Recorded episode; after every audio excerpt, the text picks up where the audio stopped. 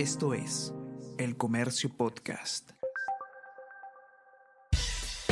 Buenos días, soy Gladys Pereira, periodista del Comercio, y estas son las noticias más importantes de hoy, martes 11 de enero atentado contra la libertad de expresión. El juez Raúl Jesús Vega falló a favor de César Acuña y condenó a dos años de prisión suspendida a Christopher Acosta, autor del libro Plata como cancha, y a Jerónimo Pimentel, director del editorial. Según la sentencia, 34 frases del texto son difamatorias contra el fundador de Alianza para el Progreso. No se valoró que se trata de citas de terceros y figuran en documentos.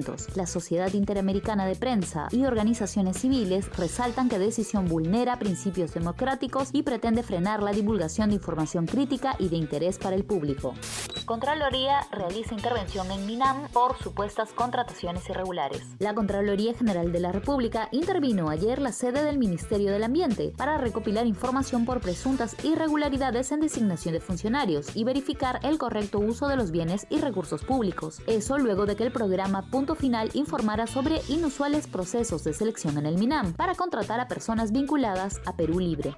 Transferencias por canon y regalías mineras llegaron a la cifra más alta en 18 años. Según el Ministerio de Economía y Finanzas, las transferencias totales por canon y regalías mineras sumaron 6.141 millones de soles, la cifra más elevada en los últimos 18 años, y que excede en un 63,7% al monto registrado durante el 2020. El crecimiento de las transferencias aumentará para el 2022, también por la alta cotización de los minerales, estiman especialistas.